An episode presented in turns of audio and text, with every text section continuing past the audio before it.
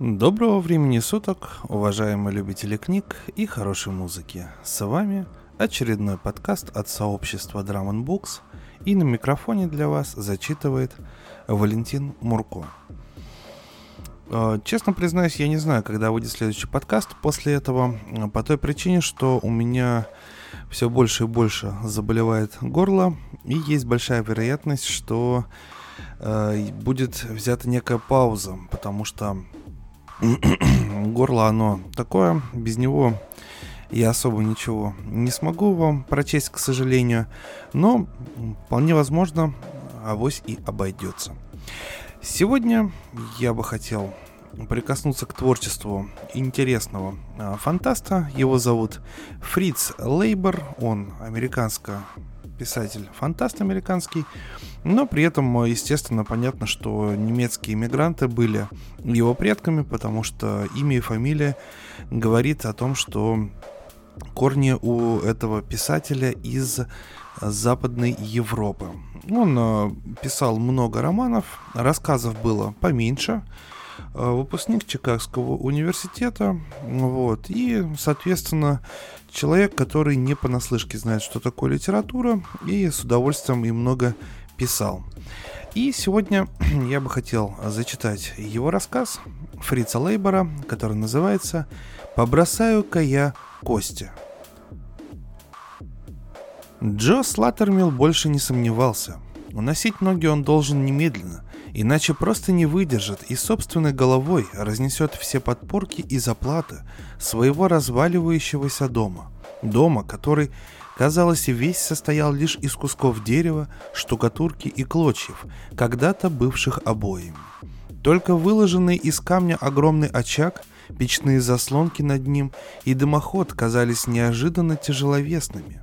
Все это было несокрушимо прочным – Очаг доходил Джо до подбородка, был вдвое больше в длину и до краев полон пламени.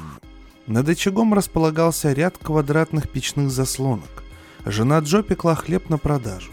И еще выше висела длинная, во всю стену полка, слишком высокая для его матери и мистера Пузика, который уже не мог до нее допрыгнуть. Полка была уставлена разнообразными вещицами, передававшимися по наследству – но все они, кроме стеклянных и фарфоровых, так потемнели от времени и вечной копоти, что напоминали ссохшиеся человеческие головы или черные шары для гольфа. Рядом стояли бутылки с джином, бережно хранимые женой. И уже под самым потолком виднелась старая литография. Она висела так высоко и настолько покрылась сажей, что совершенно невозможно было различить, являются ли клубы дыма и нечто напоминающее сигару пароходом, прорывающимся сквозь бурю, или космическим кораблем, блуждающим в вихре, гонимых солнечным светом пылинок. Не успел Джо надеть ботинки, как его мать догадалась, что он собирается делать. «Хм, «Пошел бездельничать», — пробормотала она недовольно.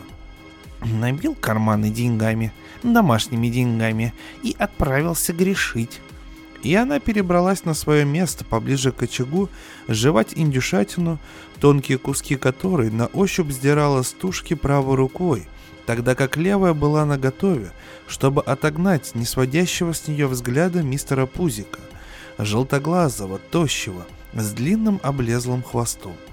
В своем грязном платье, полосатом, как бока той индюшки, мать Джо походила на пыльный старый мешок, а ее пальцы на узловатые сучки – Жена Джо разгадала его намерение так же быстро, или даже еще быстрее, если судить по насмешливому взгляду, который она бросила на него, хлопача у очага. И прежде чем она закрыла печную заслонку, Джо успел заметить, что она посадила туда два длинных, плоских и узких хлеба и одну высокую ковригу с круглым верхом.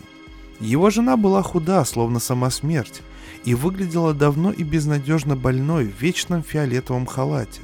Не глядя, она протянула длиннющую костлявую руку к ближайшей бутылке джина, сделала большой глоток и усмехнулась опять. Ни слова не было произнесено вслух, но Джо знал, что она сказала про себя. «Ты уйдешь и будешь играть, и напьешься, и будешь спать с девками, а вернувшись домой будешь меня бить и попадешь за это в тюрьму». И в памяти Джо пронеслось, как в последний раз он сидел в темной замусоренной камере, а она пришла к нему, и лунный свет падал на желтые и зеленые синяки, которыми он украсил ее лошадиное лицо. Она пришла, чтобы пошептаться с ним через крохотное окошко и просунуть между прутьями пол пинты джина. И Джо был абсолютно уверен, что на этот раз все будет точно так же, если не хуже.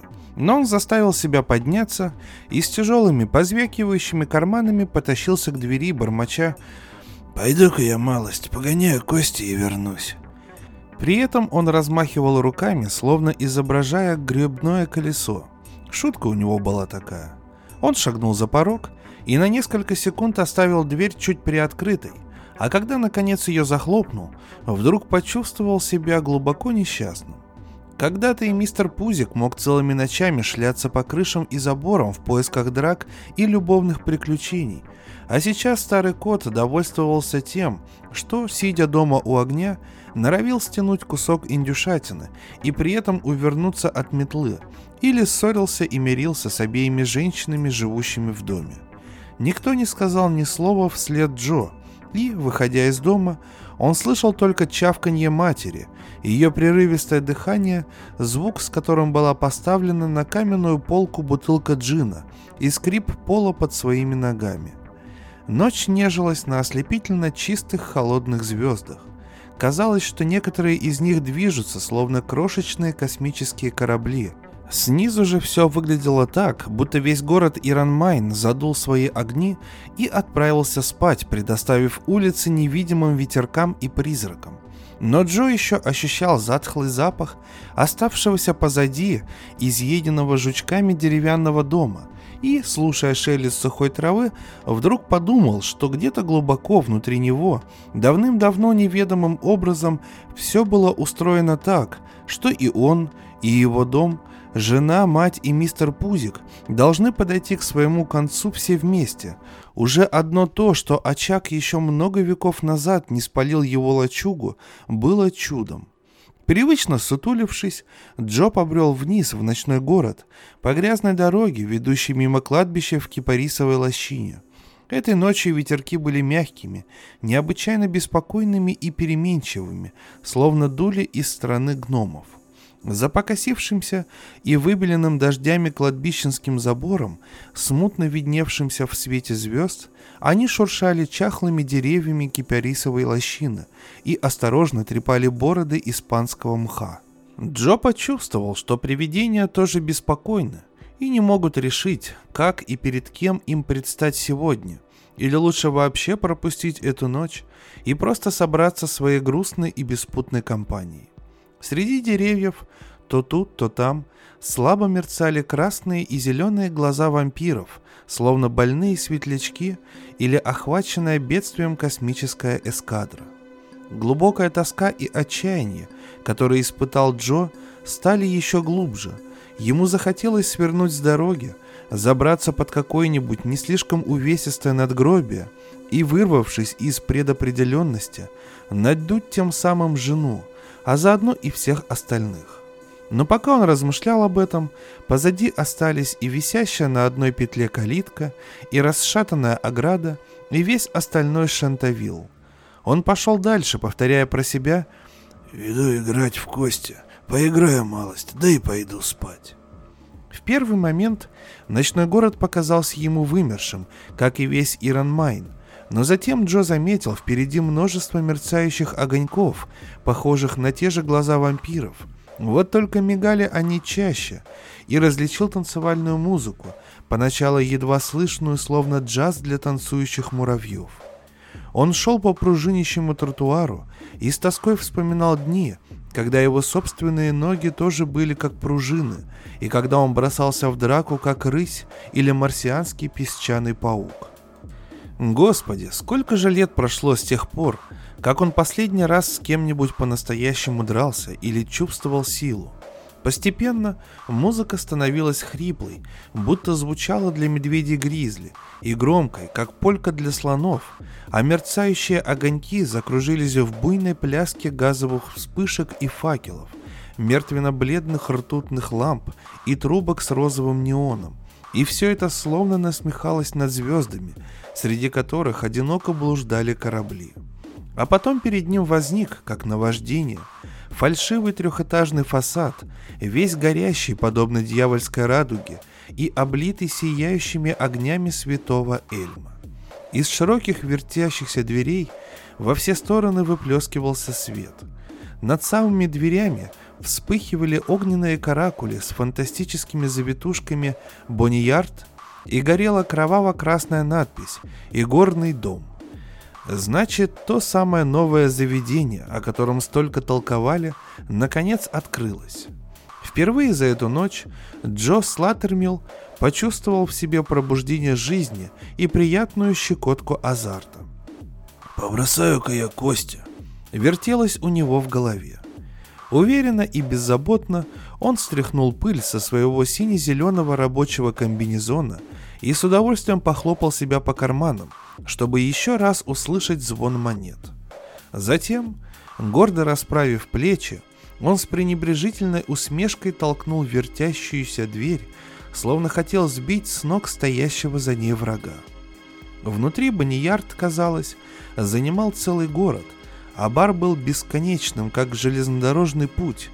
Круглые светильники вместе с песочными часами на зеленых покерных столах создавали волнующий полумрак, в котором девушки с подносами, полными выпивки, и девушки, обменивающие деньги, скользили словно белоногие ведьмы. Чуть дальше, на джаз-площадке, исполнительницы танца живота сами выглядели как белые песочные часы. Игроки вокруг столов собрались толстые и приземистые, как грибы, и все как один лысые из-за постоянных волнений о том, какая выпадет карта, как будет брошена кость или где остановится маленький костяной шарик, а алые женщины в зале были словно поле красных пионов. Выкрики крупье и шелест карт были мягкими и вкрадчивыми, как кошачьи шажки – и в то же время зловещими, как удары ритуальных барабанов. Каждый атом в этом зале двигался не сам по себе, а по воле чьих-то невидимых, но властных рук. Даже пылинки послушно танцевали джигу в лучах света. Возбуждение Джо все нарастало, и он уже чувствовал дрожь, пробегающую по всему телу. И как слабый ветерок предвещает бурю, так легкое дуновение хорошо знакомого ему чувства, уверенности в себе, вот-вот могло перерасти в шквал. Все мысли о доме, жене и матери моментально вылетели у него из головы, и только где-то в самом дальнем уголке его сознания прохаживался мистер Пузик, молодой сумасбродный кот на упругих лапах. И мускулы ног самого Джо – вдруг стали такими же молодыми и упругими, и он почувствовал, как сила медленно возвращается в них. Он холодно и изучающе оглядел зал. Его рука, двигаясь словно по собственной воле, взяла бокал с проплывающего мимо подноса. Наконец его взгляд остановился на том, в чем он безошибочно признал игорный стол номер один. Все большие грибы, похоже, собрались именно возле него – Такие же лысые, как и остальные, но длинные и тощие, настоящие белые мухоморы. В просвете между ними, на другой стороне стола, Джо заметил фигуру еще более высокую и костлявую, в черном смокинге со стоячим воротником и в темной, низко надвинутой шляпы, из-под которой виднелся только белый треугольник лица. Подозрения и надежда всколыхнулись в душе Джо, и направили его прямо к этому столу. По мере того, как он подходил ближе сквозь толпу блестящих белоногих девиц, кружащих по залу, его подозрения все более превращались в уверенность, а надежда росла и крепла. У края стола стоял человек с длинной сигарой, самый толстый из всех, кому ему приходилось видеть, в серебристом жилете и с золотой булавкой длиной по крайней мере 8 дюймов в галстуке. Все недвусмысленно говорило, что это и есть мистер Кости. На другом конце стола виднелась абсолютно голая девица, обменивающая деньги. Кроме мухоморов, она была единственной, кого Джо сейчас видел. Ее поднос, висевший прямо под грудью, был заполнен сверкающими башенками золотых монет и черных, как смоль, фишек. Впрочем, рядом стояла девушка, собирающая кости, еще более худая и длиннорукая, чем его жена, и на ней, похоже, тоже не было ничего, кроме пары белых перчаток. Она выглядела великолепно, особенно если вам нравятся обтянутые бледной кожей кости и груди, похожие на фарфоровые дверные ручки. Возле каждого игрока находился высокий круглый столик для фишек. Тот, что стоял напротив игрока, в черном был пуст. Щелкнув пальцами ближайшей серебряной девушки с фишками, Джо обменял все свои замусоленные доллары на соответствующее количество светлых фишек и ущипнул ее за левый сосок, на счастье. Девица игриво щелкнула зубами рядом с его пальцами. Не спеша, но и не растягивая время, он шагнул вперед, небрежно бросил скромную кучку фишек на пустой столик и занял свое место. Джо заметил, что Костя у второго большого гриба как раз справа от него. Его сердце дрогнуло, но это было только сердце и больше ничего. Джо спокойно поднял глаза и посмотрел прямо через стол. Тот, на кого он смотрел, был одет в элегантный смокинг из чернейшего атласа, с блестящими черными пуговицами и стоячим воротником из великолепного, черного как полночь бархата. Надвинутая на лоб шляпа цвета тьмы с широкими опущенными полями держалась на одном тонком шнурке из черного конского волоса. Из-под длинных рукавов выступали руки с тонкими длинными пальцами, словно выточенными из кости, двигавшимися необыкновенно быстро или мгновенно замиравшими. Джо никак не мог как следует разглядеть его лица, только гладкий низкий лоб, на котором не было ни единой капельки пота, похожие на прямые стрелы брови, впалые аристократические щеки и узкий, но какой-то плоский нос. И лицо это не было таким белым, как показалось в начале. В нем угадывался совсем легкий коричневатый оттенок, какой бывает у стареющей слоновой кости или у венерианского талька. И руки тоже были чуть-чуть коричневыми. Позади человека в черном стояла толпа пренеприятнейших типов, каких Джо уже приходилось встречать.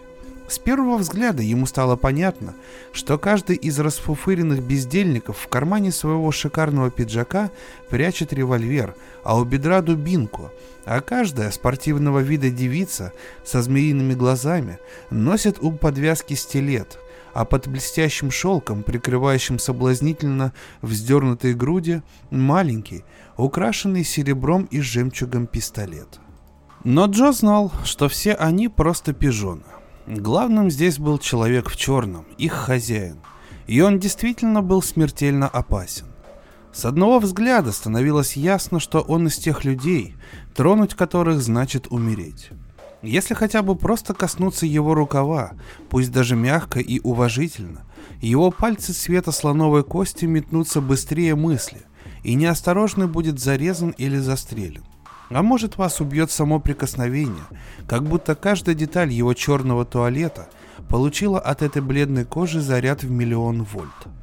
Джо вновь взглянул на лицо под черной шляпой и решил, что рисковать не будет. Потому что были еще и глаза.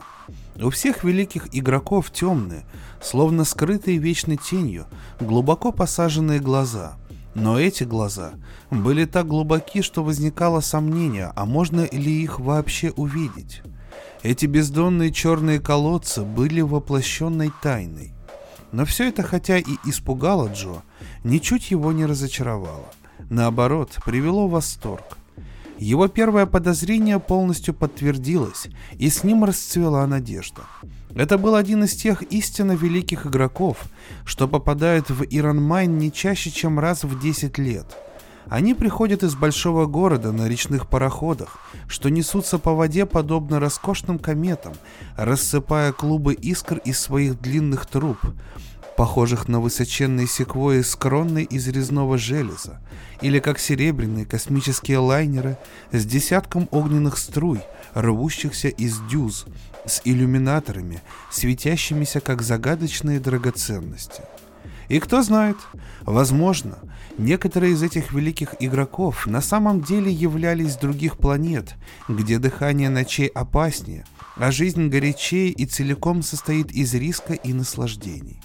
Да, Это был именно тот человек, в игре с которым Джо всегда мечтал проявить свое искусство. Он почувствовал, как сила, будто маленькие иголочки, начала покалывать его застывшие пальцы. Это происходило очень медленно, почти незаметно, но иголочек становилось все больше и больше. Джо опустил взгляд на игорный стол. Он был почти в человеческий рост шириной и, по крайней мере, раза в два длиннее. Удивительно глубок и покрыт не зеленым сукном, а черным бархатом, что делало его похожим на гигантский гроб. И в этом столе было что-то очень знакомое, но что именно Джо никак не мог вспомнить. Дно стола сверкало и переливалось, словно все было усыпано крошечными бриллиантами. А когда Джо опустил взгляд еще ниже, ему в голову вдруг пришла сумасшедшая мысль, что стол, как колодец, пронизывает насквозь всю землю, а бриллианты — это на самом деле звезды на той стороне, видимые, несмотря на сияющий свет, подобно тому, как видны звезды днем из шахты, где работал Джо — и что игроки, проигравшиеся дотла и бросившиеся туда, так и будут вечно падать вниз на самое дно, будь то преисподняя или черная дыра. Мысли Джо разбежались в разные стороны, и сердце сжало тяжелая, холодная рука страха. Кто-то позади него промурлыкал. «Давай, большой Дик». Тотчас же кости, который до этого держал один из больших грибов справа от Джо, были брошены в центр стола и там закрутились как волчок, словно для того, чтобы отвлечь Джо от его видений. Но тут другая странность привлекла его внимание. Коричневатые кости были необычно большими, с закругленными углами и темно-красными точками, сверкающими как настоящие рубины. Но эти точки были расположены очень интересно – Каждая грань походила на малюсенький череп. Например, выпавшая сейчас семерка, на которой большой гриб справа проиграл, ему нужна была десятка, состояла из двойки и пятерки. Обе точки на двойке располагались у одного ребра, а не у противоположных, и казались двумя красными глазами, а пятерку составляли те же два глаза, точка в середине, нос и две точки совсем рядом, изображавшие зубы. Длинная, тонкая в белой перчатке рука ассистентки выползла, как кобра-альбинос, подняла кости и бросила их на край стола прямо перед Джо. Он вобрал в себя побольше воздуха, взял со своего столика одну фишку и уже хотел положить ее рядом с костями, но сообразив, что здесь такие вещи не приняты, убрал ее обратно. Однако не помешало бы ему рассмотреть эту фишку получше – она была удивительно легкой, цвета кофе с молоком, и на ней был выдавлен какой-то знак, который невозможно было увидеть, только нащупать пальцами. Он не разобрал, что это был за знак, хотя ему очень этого хотелось. Взять фишку в руки было приятно. Одно лишь прикосновение к ней позволяло в полной мере ощутить силу, которая покалывала его готовую к броску руку. Джо, словно невзначай, окинул быстрым взглядом лица вокруг стола, не пропустив и лица большого игрока напротив, и спокойно сказал «Ставлю пение», имея в виду, конечно, одну светлую фишку, то есть доллар. Со стороны всех, без исключения больших грибов, донеслось возмущенное шипение, а лунообразное лицо мистера Кости побагровело, словно он собрался позвать своих вышибал. Большой игрок поднял руку, и мистер Кости мгновенно застыл, а недовольное шипение стихло быстрее, чем закрылась бы пробоина от метеорита в самозатягивающейся броне космического корабля. Затем чуть слышно и очень вежливо, без тени насмешки, человек в черном произнес «Дайте ему играть, господа!» Для Джо это было бы последним подтверждением его предположений, если бы у него оставались еще какие-то сомнения. Подлинно, великие игроки всегда были подчеркнуто вежливы и великодушны к бедности. Позволив себе лишь намек на ядовитую усмешку, один из больших грибов сказал Джо. «Ваша ставка принята». С тех пор, как он в детстве впервые поймал два яйца на одну тарелку, выиграл все стеклянные шарики в Иранмайне и сумел так подбросить семь букв детской азбуки, что они упали на ковер в виде слова «мамочка», О Джо Слаттермилле пошла слава, как о непревзойденном мастере в искусстве метания. В шахте он мог запустить кусок угля в темноте и с расстояния в 50 футов разбить голову крысе. Часто он развлекался тем, что забрасывал кусочки породы обратно туда, откуда они выпали, и они входили в эти отверстия, полностью с ним совпадая и удерживаясь в них не менее секунды. А когда его просили об этом, Джо проделывал совсем уж цирковой фокус – забрасывал несколько обломков в дыру с такой меткостью и быстротой, что они там и оставались. Если бы ему когда-нибудь довелось оказаться в космосе, он, пожалуй, справился бы за раз с управлением дюжиной лунных скутеров или ухитрился бы выписывать закрытыми глазами восьмерки в самой гуще колец Сатурна. Единственным же отличием осколков угля и букв детской азбуки от игры в кости было то, что тут надо было учитывать еще возможность отскока костей от стенок стола, но это только разодоривало Джо. Встряхнув в кулаке кости, он почувствовал в пальцах такую силу, как никогда прежде. Он сделал быстрый и низкий бросок так, чтобы кости остановились точно перед девушкой в белых перчатках. Выпавшая семерка состояла, как он и хотел, из четверки и тройки. Красные точки на них были расположены так же, как на пятерке, только черепа тут имели лишь по одному зубу, а у тройки вдобавок не хватало и носа. Это были детские черепа. Он выиграл пенни, то есть доллар. «Ставлю два цента», — сказал Джо. На этот раз он выбросил для разнообразия 11 очков, состоящих из пятерки и шестерки. Шестерка походила на пятерку, только с тремя зубами. Это был самый красивый череп. Ставлю никель без одного. Два больших гриба разделили эту ставку, обменявшись самодовольными усмешками. Джо выкинул тройку и единицу, что от него и требовалось. Единица, хотя и имела лишь одну красную точку, тем не менее смотрелась как настоящий череп. Может быть, череп маленького циклопа. В том же духе он поиграл еще немного, не без блеска, выбросив три десятки подряд. Неожиданно его заинтересовало, каким образом девушка собирает кости. Каждый раз ему казалось, что ее пальчики со стремительностью змей проходят под костями, хотя те вроде бы плотно лежали на столе.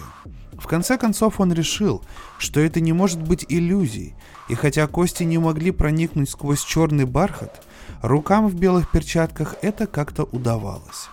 Вспыхивая, они погружались в черный, сверкающий бриллиантами материал, словно его не было вовсе. И опять к Джо вернулась мысль о колодце, пронизывающем землю насквозь. Все это могло означать, что кости катались и лежали на совершенно прозрачной плоской поверхности, непроницаемой для них, но не для рук девушки, собирающей кости. И эти руки напомнили Джо его фантазии о проигравшихся игроках и о большом прыжке в страшный колодец. Джо решил, что должен непременно выяснить правду. В этом не было особой необходимости, но ему не хотелось иметь лишнего повода для беспокойства в самый важный момент игры. Он сделал еще несколько ничего не значащих бросков, тихонько приговаривая «Давай, давай, малыш Джо», чтобы создать у окружающих впечатление обычного везения. Наконец ему удалось кое-что придумать. Он выбросил столько очков, сколько ему было нужно, две двойки, но сделал это так, чтобы, отскочив от крышки стола, они упали прямо перед ним. Выждав буквально одно мгновение, необходимое, чтобы все увидели результат броска, Джо резко сунул левую руку под кости и схватил их, опередив девушку в белых перчатках. О, Никогда в жизни ему не приходилось испытывать таких мучений и при этом сохранять на лице полную невозмутимость, даже когда оса ужалила его в шею, именно в тот момент, когда он впервые полез под юбку своей жеманной, стыдливой и требовательной будущей жене. Его пальцы и тыльную сторону ладони обожгла такая боль, словно он запустил их в раскаленную печь. Теперь ясно, зачем ассистентке нужны белые перчатки. Похоже, они из асбеста. Хорошо, что я не схватил кости правой рукой, которая нужна для игры, думал Джо, глядя на появляющиеся волдыри. Он вспомнил, как в школе ему рассказывали, что земля под корой ужасно горячая, и даже водили на экскурсию в 20-мильную шахту. Так что дыра размером с игорный стол должно быть притягивала к себе этот жар, и проигравшийся, сделавший большой прыжок, сгорит, не пролетев и сотни футов, и вылетит наружу в Китае с жалкой горсточкой сажи. Большие грибы снова возмущенно зашипели, не обращая внимания на его покрытую волдырями ладонь, а мистер Кости, побагровев, уже открыл свой громадный рот, чтобы позвать вышибал, но и на этот раз поднятая рука большого игрока спасла Джо. Мягким шепотом тот произнес. «Объясните ему, мистер Кости». Мистер Кости прорычал. «Ни один игрок не имеет права поднимать со стола кости, бросил ли их он сам или кто другой. Только моя ассистентка может это сделать. Таковы правила заведения. Джо коротко кивнул. Затем холодно произнес «Ставлю дайм без двух», что вызвало новый взрыв возмущения, но ставку пришлось принять. Джо сделал Фебу, как сам и объявил перед этим – а затем некоторое время дурачился, выбрасывая только пятерки и семерки, стараясь лишь удержать у себя кости до тех пор, пока не утихнет боль в левой руке и не успокоятся нервы. Все это время его правая рука оставалась такой же сильной, как и раньше, даже еще сильнее. Примерно в середине этой интерлюдии большой игрок Прежде чем повернуться, чтобы взять длинную черную сигару у одной из своих дьявольски очаровательных девиц, чуть заметно, но с уважением наклонил голову в сторону Джо, совсем закрыв шляпой бездонные колодцы глаз. «Учтивость в мелочах», — подумал Джо, — «всегда отличает истинного мастера игры в случай». Вокруг большого игрока собралась, безусловно, блестящая команда, повинующаяся ему во всем, но Бросив на них во время игры как бы случайный взгляд, Джо заметил позади некую личность, явно не вписывавшуюся в эту компанию. Это был похожий на поэта юноша в аристического вида обносках, со спутанной шевелюрой, застывшим взглядом и прыщавыми щеками. Когда Джо посмотрел на тонкую струйку дыма, поднимавшуюся из-под низко надвинутой черной шляпы, он решил, что либо огни над столом незаметно потускнели, либо по какой-то иной причине, но лицо большого игрока стало чуть темнее, чем казалось в начале. А может быть, даже, дикая фантазия, это лицо медленно темнело в течение ночи, словно долго обкуриваемая пеньковая трубка. Мысль об этом была явно нелепа, в зале, конечно, нашлось бы достаточно жара, чтобы пенька потемнела, но, как Джо знал по собственному печальному опыту, весь он скрывался под непроницаемой поверхностью стола. Однако ничто, ни страх, ни восхищение не могло поколебать уверенности Джо в сверхъестественности человека в черном и в том, что одно лишь прикосновение к этому человеку означает смерть. А если бы в голове Джо и зашевелились сомнения, они были бы моментально рассеяны одним, вызывающим озноб происшествием, которое не замедлило случиться.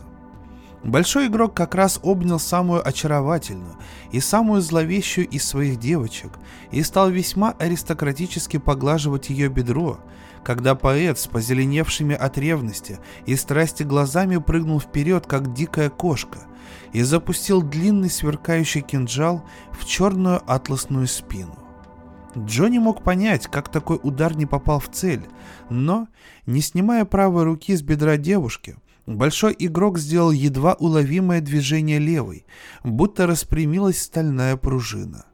Джонни мог бы даже сказать, пронзил ли большой игрок горло поэта, ударил ребром ладони, сделал ему марсианский двойной палец или просто дотронулся до него.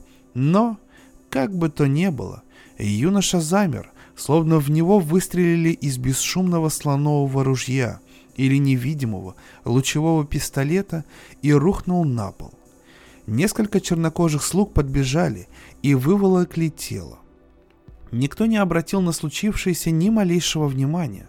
Очевидно, подобные вещи были в Баниярде обычным делом. Это здорово взволновало Джо, и он чуть не выбросил Фебу раньше, чем собирался. Но теперь волны боли уже не перекатывались по его левой руке, а нервы зазвенели, как новые струны. Поэтому три круга спустя он выбросил пятерку, что ему и было нужно, и принялся очищать стол от фишек. Он сделал 9 удачных бросков, 7 раз выбросив по 7 очков и 2 раза по 11, и увеличил свою первую ставку в одну фишке до суммы, превышающей 2000 долларов. Никто из больших грибов еще не вышел из игры, но некоторые из них явно начали беспокоиться, а кое у кого на лысинах выступили капельки пота. Большой игрок все еще не принял ни одной ставки Джо, но, казалось, с интересом следил за происходящим из глубины своих глазных впадин. Затем Джо пришла в голову сумасшедшая мысль. Никто не сможет побить его этой ночью. Он знал это, но если он будет держать у себя кости до тех пор, пока не очистит весь стол, у него просто не будет возможности увидеть, как играет большой игрок. А это ему было очень любопытно. Кроме того, подумал Джо, я должен ответить любезностью на любезность и тоже вести себя, как подобает истинному джентльмену. Забираю 41 доллар без никеля. Ставлю пенни. На этот раз не было никакого шума, и круглое, как луна, лицо мистера Кости ничем не омрачилось. Но Джо почувствовал, что большой игрок посмотрел на него с разочарованием и печально, а может, просто изучая его. Джо тут же проиграл, выбросив шестерки, с удовольствием увидев два прижавшихся друг к другу прекрасных маленьких черепа, скалящих рубиновые зубы, и кости перешли к большому грибу слева. Знал, когда кончится удача. Услышал он, как с завистливым восхищением пробормотал другой большой гриб. Игра за столом пошла живее, хотя никто не горячился, и ставки были весьма средние. Ставлю пятерочку. Играю 10 долларов. Эндрю Джексон. 30 баксов. То тут, то там Джо принимал ставки, выигрывая больше, чем теряя. У него было уже с лишним 7 тысяч долларов, когда кости дошли наконец до большого игрока. Тот довольно долго держал их на своей неподвижной ладони, словно изучая, хотя даже намека на морщинку не появилось на его почти коричневом, совершенно сухом лбу. Потом прошептал «Играю двойного орла». С последним словом сжал пальцы, слегка потряс Костя. Звук был такой, словно стучали зерна в маленькой тыкве, только наполовину высушенной, и небрежным движением бросил их к краю стола. Это был бросок, подобного которому Джо не видел никогда, ни за одним столом.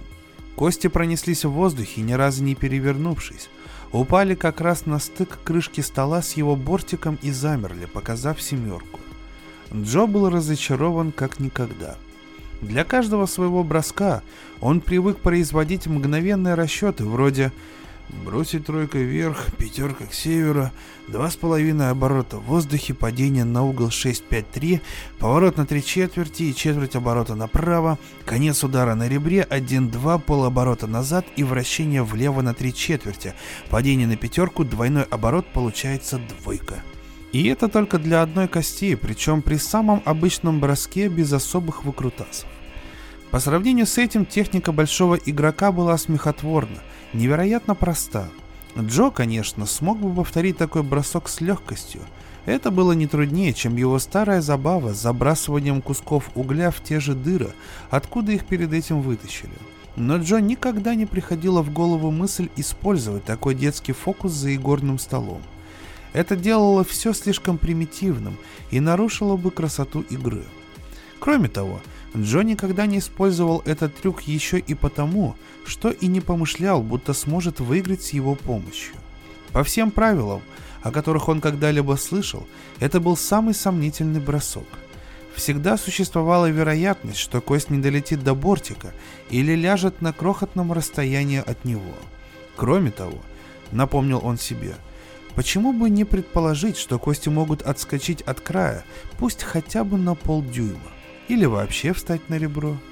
Однако, насколько мог заметить острый глаз Джо, обе кости легли точно у бортика. Более того, Все остальные игроки спокойно приняли этот бросок. Девушка собрала кости, и большие грибы, игравшие с человеком в черном, полностью с ним расплатились. Похоже, заведение само толковало правила игры, внося в них небольшие изменения, когда было нужно, и Джо, покорившись, принял это как должное. Никогда не следует спрашивать о правилах, за исключением самых крайних случаев. И мать, и жена долго приучали его, что это самый надежный способ избавить себя от лишних неприятностей. Кроме того, деньги Джо в этой игре не участвовали. Голосом, долетевшим словно из кипарисовой лощины, а может и с Марса, большой игрок произнес. «Играю сто». Это была самая большая ставка сегодняшней ночи.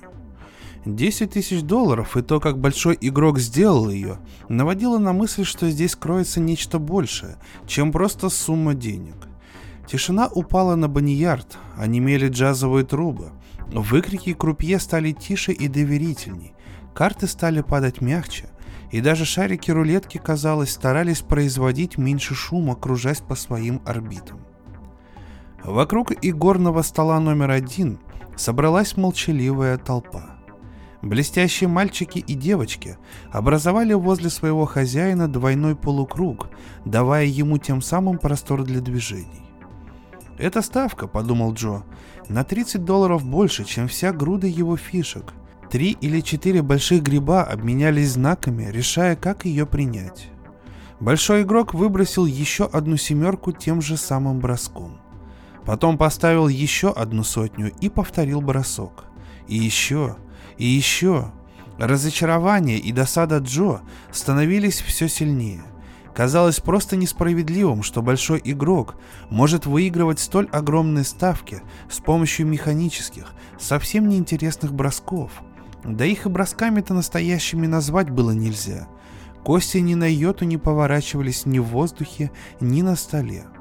Такой игры можно было бы ожидать разве что от робота, причем довольно скучно запрограммированного робота. Джо, конечно, не рисковал пока ставить свои фишки против большого игрока, но если дела и дальше пойдут так, отказаться будет невозможно. Два больших гриба, обливаясь потом, уже ретировались, признав свое поражение, и никто не занял их место за столом. Очень скоро могло получиться так, что оставшиеся большие грибы не смогут сами разделить ставку, и он должен будет рискнуть своими фишками или выйти из игры. А он не мог этого сделать, ощущая в правой руке силу, подобную затаившейся молнии. Джо ждал и ждал, не усомнится ли еще кто-нибудь хотя бы в одном из бросков большого игрока, но смельчаков не находилось. И Джо чувствовал, что, несмотря на все старания выглядеть невозмутимым, лицо его начало немедленно краснеть. Но вот легким движением левой руки большой игрок остановил девушку, уже собравшуюся поднять кости. Его бездонные, как черные колодцы, глаза смотрели прямо на Джо, изо всех сил старающегося ответить спокойным взглядом. Он никак не мог уловить ни малейшего блеска, исходящего из глазных впадин человека в черном. Джо вдруг стало жутко. И в этот момент, с подчеркнутой вежливостью и дружелюбием, большой игрок прошептал. «Мне кажется, что у достойного игрока напротив есть сомнения относительно моего последнего броска но он слишком джентльмен, чтобы сказать об этом. Лотти, контрольную карту, пожалуйста. Худющая, словно призрак, девушка вытащила контрольную карту из-под крышки стола и, злобно сверкнув острыми белыми зубками, бросила ее через весь стол Джо. Он поймал кружившуюся в воздухе карту и быстро осмотрел ее – это была самая тонкая, жесткая и сверкающая игральная карта из всех, что Джо приходилось держать в руках. И к тому же Джокер, если это хоть что-то значило. Он лениво бросил карту обратно девушке, и та мягким, нежным движением опустила ее на стол, позволив карте скользнуть под собственным весом вдоль стенки, возле которой лежали две кости. Она остановилась в ложбинке между крышкой стола и бортиком, обтянутым черным бархатом. Девушка ловко, без всяких усилий толкала карту, демонстрируя, что между костями и краем стола нигде нет и намека на просвет. «Вы удовлетворены?» — спросил большой игрок. Почти непроизвольно Джо кивнул. Большой игрок молча склонил голову. Девушка, собирающая кости, ухмыльнулась змеиной усмешкой, выставив в сторону Джо свои фарфорово-белые груди. Большой игрок со скучающим видом вернулся к своему рутинному занятию по выигрыванию сотен и выбросил очередную семерку. Большие грибы сникали на глазах и один за другим, шатаясь, отходили от стола. Какому-то розовощекому мухомору запыхавшийся посыльный срочно принес деньги, но и это не помогло, а привело лишь к потере еще нескольких сотен. Куча светлых и черных фишек перед большим игроком выросла в небоскреб. Джо все больше и больше приходил в ярость. Он наблюдал за костями с бдительностью стервятника или спутника-шпиона, но никак не мог найти законного повода, чтобы снова потребовать контрольную карту или набраться мужества и оспорить правила заведения. Это сводило с ума. Можно было помешаться от одной мысли, что если бы он только смог получить кости обратно, то с легкостью обставил бы этот черный аристократический столб – он проклинал себя за идиотский, тщеславный, самоубийственный порыв, заставивший его отдать кости и отказаться от удачи, когда она сама шла к нему в руки. И что еще хуже, большой игрок неотрывно, в упор смотрел на него своими глазами, похожими на угольные шахты. Сейчас он трижды бросил кости на игорный стол, даже не глядя на них. Для Джо это было уже слишком. Его противник вел себя так же отвратительно, как иногда жена и мать Джо. Смотрел, смотрел и смотрел на него. Пристальный взгляд этих бездонных глаз, которые, может, и глазами-то не были, вызвал в Джо панический страх.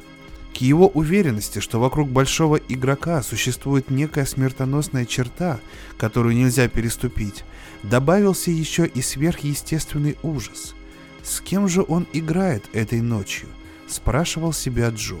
Было любопытство и был страх, но любопытство сильнее. Такое же сильное, как желание получить кости и выиграть.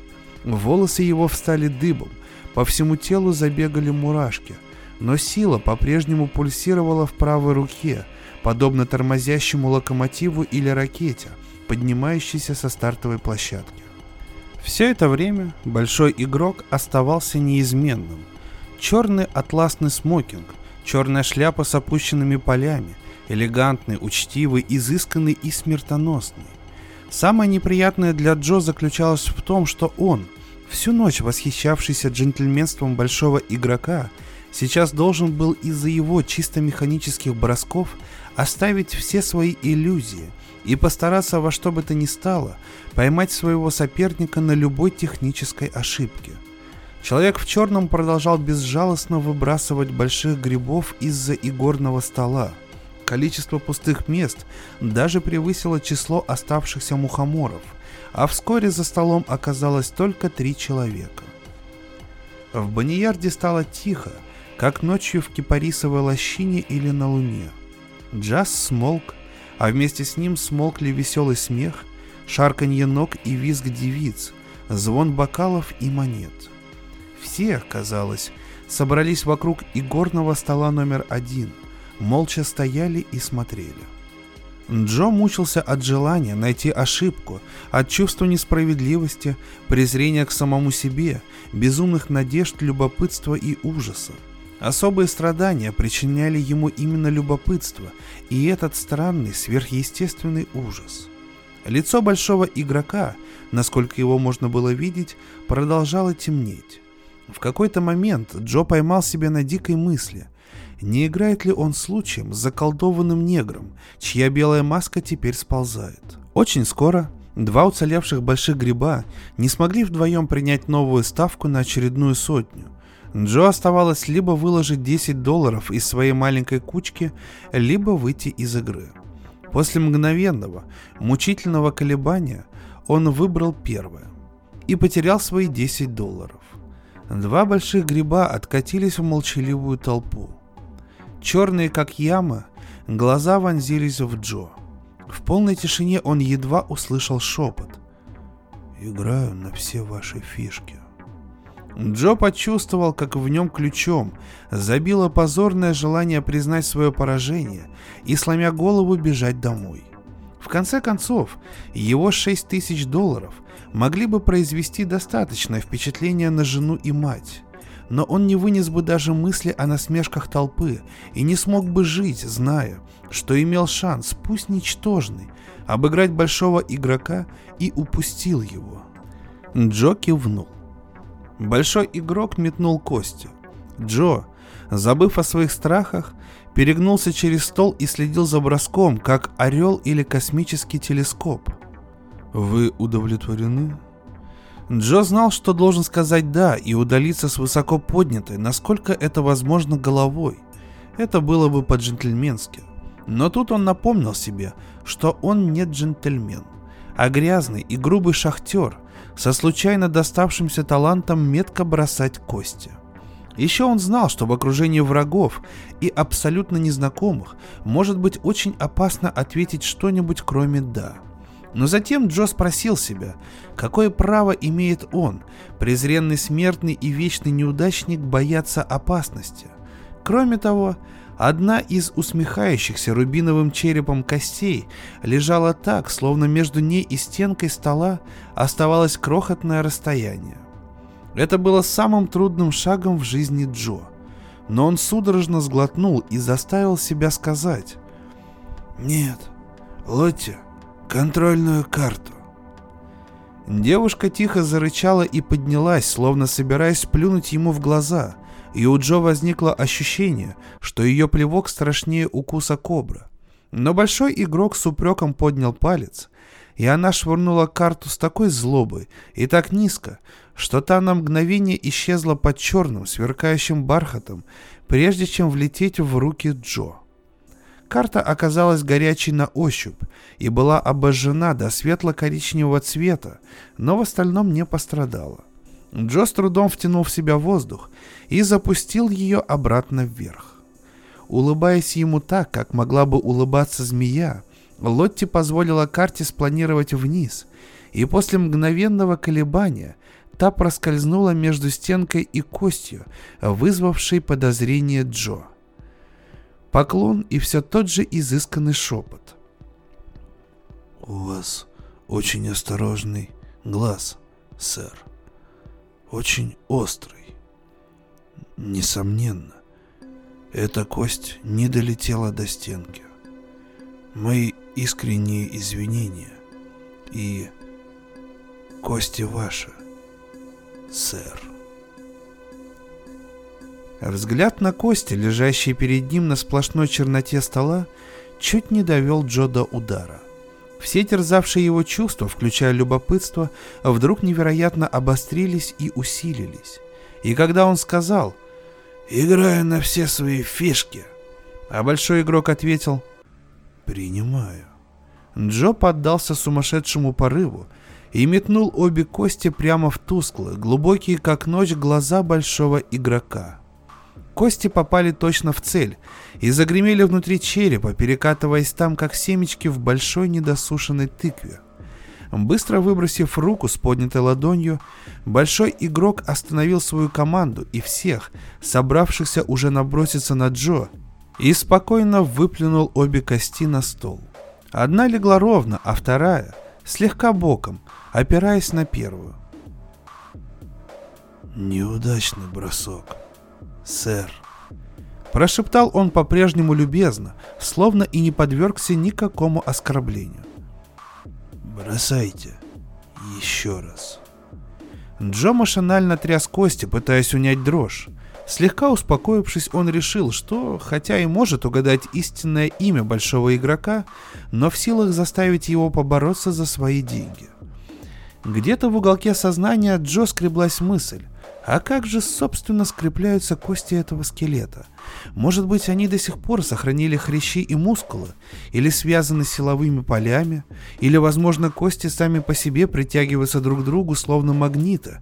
И все это как-то связано со смертоносной силой большого игрока? Кто-то кашлянул в полнейшей тишине, опустившийся на баниярд. Одна из алых женщин истерически хихикнула. С подноса обнаженной менялы упала монета и с золотым звоном покатилась по полу. «Молчание!» Скомандовал большой игрок, и движением столь быстрым, что за ним невозможно было проследить, сунул руку за атласный борт своего смокинга. Когда он вытащил ее обратно, в ней слабо поблескивал короткоствольный, украшенный серебром револьвер. Любой. От последней шлюхи до вас, мистер Костя. Кто издаст хоть какой-нибудь звук, пока мой достойный соперник будет бросать, получит пулю в лоб. Джо ответил ему вежливым поклоном, что, как он почувствовал, выглядело довольно забавно, и решил начать семерки, состоящей из шестерки и единицы. Он бросил, и на этот раз большой игрок, насколько можно было судить по движению его черепа, следил за полетом костей, пристальным взглядом глаз, которых у него не было. Кости упали, перевернулись и замерли. Ошеломленный Джо увидел, что впервые за всю свою жизнь игрока он совершил ошибку. А может быть, во взгляде большого игрока была сила большая, чем в правой руке Джо. Шестерка легла так, как надо, но кость, на которой должно было быть одно очко, сделала еще полоборота и тоже выдала шестерку. «Игра окончена», — возвестил мистер Кости за могильным голосом. Большой игрок поднял коричневую руку скелета. «Не обязательно», — прошептал он. Его черные глазные впадины уперлись в Джо, как жерла осадных орудий. «Джо Слаттермилл, у вас есть еще нечто, что вы можете поставить, если пожелаете. Ваша жизнь. По всему Баниярду прокатился взрыв истерического хихиканья, хохота, воплей и визга. Мистер Кости выразил общее настроение, проревев, перекрывая остальной шум. «Какая вам выгода от жизни такого ничтожества, как Джо Слаттермилл? Да ему красная цена 2 цента в обычных деньгах!» Большой игрок накрыл рукой револьвер, мерцающий перед ним на черном бархате, и смех как отрезал. «Я вижу в этом выгоду», — прошептал он. «Джо Слаттермилл, со своей стороны, я ставлю весь свой выигрыш за эту ночь и добавляю Вселенную и все, что в ней есть, в придачу. Вы же ставите вашу жизнь, а в придачу к ней вашу душу. Кости бросаете вы. Вы удовлетворены?» Внутренний голос подсказывал Джо. Лучшее, что он может сделать, это бросить все и бежать. Но он решил, что терять ему нечего. Он не собирался отказываться от главной роли в этом спектакле только ради того, чтобы вернуться, похоронив все надежды, к своей жене, матери, разваливающемуся дому и ипохондричному мистеру Пузику. «Может быть», — смело сказал он себе, — «во взгляде большого игрока нет никакой силы. Может быть, именно Джо и совершил свою единственную ошибку, бросая тогда Костя. Кроме того, он был склонен скорее согласиться в оценке своей жизни с мистером Костя, нежели с большим игроком. «Принимаю», — сказал он. «Лотти, подайте моему достойному сопернику Костя». Джо сконцентрировал свой мозг как никогда раньше. Сила торжествующе затрепетала в его руке, и он бросил. Кости уже никогда больше не коснулись черного бархата. Они спикировали вниз, потом метнулись вверх, по сумасшедшей кривой вылетели далеко за край стола, а затем, подобно сверкающим красным метеорам, примчались обратно к лицу большого игрока и влетели в черные колодцы его глаз, засветившись рубиновым огоньком, единицы каждая. и остались там. Глаза змеи. И эти светящиеся красным кости глаза с издевкой уставились на Джо, и он услышал шепот. «Джо Слаттермилл, вы проиграли». Большим и средним пальцами обеих рук большой игрок извлек кости из своих глазниц и бросил их в обтянутую белой перчаткой ладонь Лотти. «Да, вы проиграли, Джо Слаттермилл». Продолжал он спокойно. «И теперь вы можете застрелиться. Он дотронулся до серебряного револьвера. Или перерезать себе горло. Он вытащил из рукава длинный охотничий нож с золотой ручкой и положил его рядом с револьвером. Или отравиться. Между ножом и револьвером встала маленькая черная бутылочка с белым черепом и скрещенными костями. Или мисс Фюсси зацелует вас до смерти.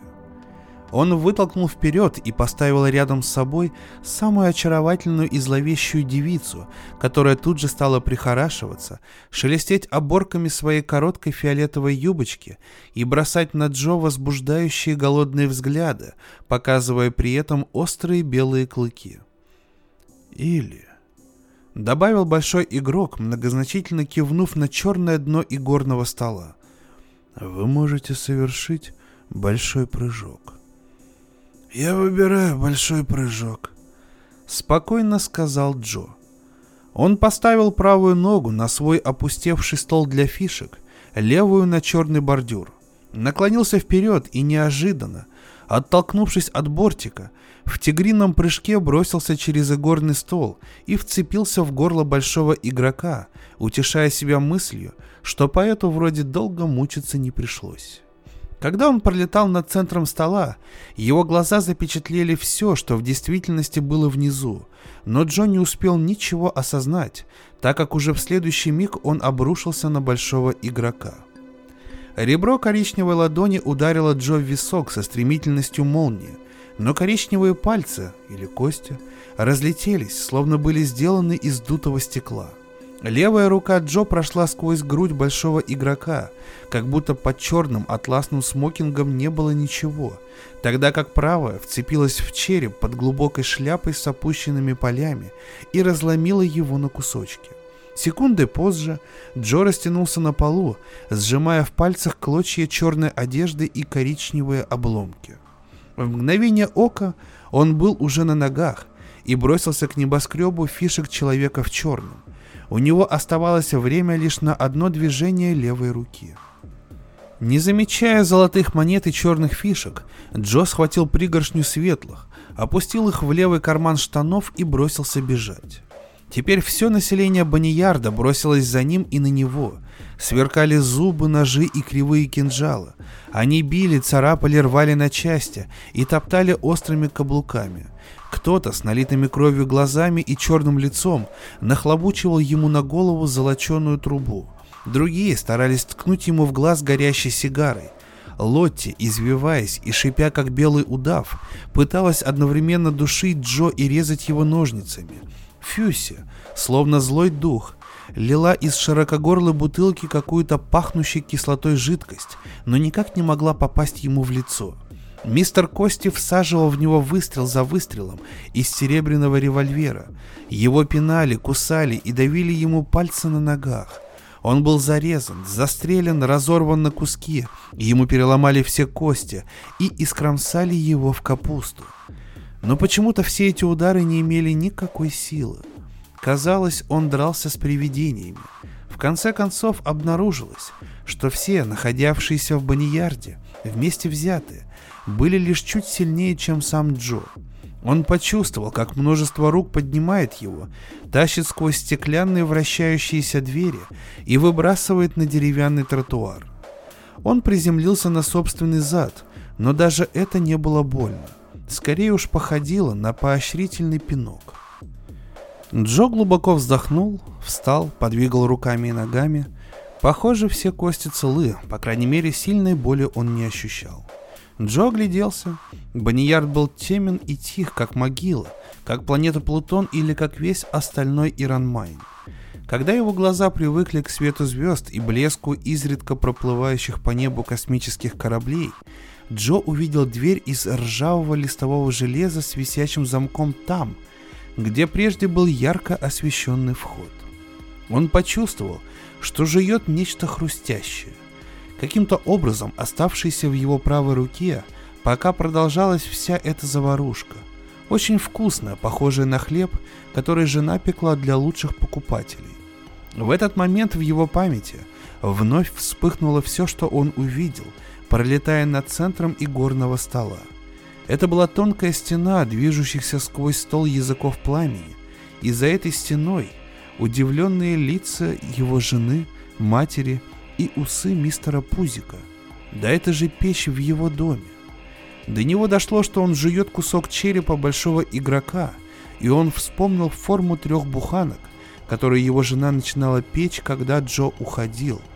И он понял ее колдовство, когда она позволила ему ненадолго уйти из дома и почувствовать себя наполовину мужчиной, чтобы потом – нырнув сквозь игорный стол, оказаться дома с обожженными пальцами. Он выплюнул то, что было у него во рту, и зашвырнул через всю улицу остаток черепа, сделанного из огромного пончика. Джо запустил руку в левый карман. Большая часть светлых фишек раскрошилась во время драки, но он нашел целую и кончиками пальцев ощупал ее поверхность. Символом, оттиснутым на ней, был крест – Джо поднес фишку к губам и откусил кусочек. Вкус был нежный, просто восхитительный. Он съел ее всю и почувствовал, как силы возвращаются. Джо слегка похлопал свой туго набитый левый карман. Что ж, в конце концов начнет он с хорошим запасом еды. Джо повернулся и направился домой, но путь он выбрал длинный, через всю вселенную. Удивительный рассказ на самом деле получился у Фрица Лейбера, потому что очень много аллюзий на смерть, на зависимость горную, на лудоманию. И вроде как и счастливый конец, но с другой стороны и непонятный. То есть это один из тех рассказов, который оставляет довольно-таки противоречивые чувства после его прочтения. Я еще раз извиняюсь за то, что интонация во время читки постоянно менялась, потому что я постоянно откашливался, чихал. Вот, самочувствие у меня, честно говоря, неважнецкое. Не знаю, выйдет ли в следующий вторник подкаст или нет, но вот этот я смог дописать с грехом пополам и постараюсь за выходные привести себя в норму. Огромное спасибо за прослушивание, дорогие подписчики. Э, спасибо, что делаете репосты, ставите сердечки, читайте нас в телеграм-канале, там тоже много всяких текстов выходит. И услышимся на волнах Drum Books. Для вас зачитывал Валентин Мурко. До новых встреч, дорогие друзья.